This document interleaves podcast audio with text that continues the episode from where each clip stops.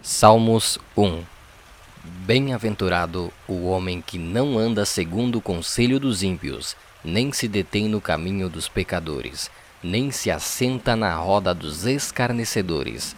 Antes tem o prazer na lei do Senhor, e na lei medita de dia e de noite.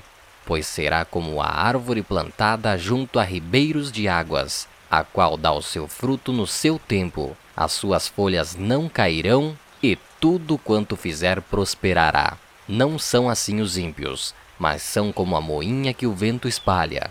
Por isso, os ímpios não subsistirão no juízo, nem os pecadores na congregação dos justos.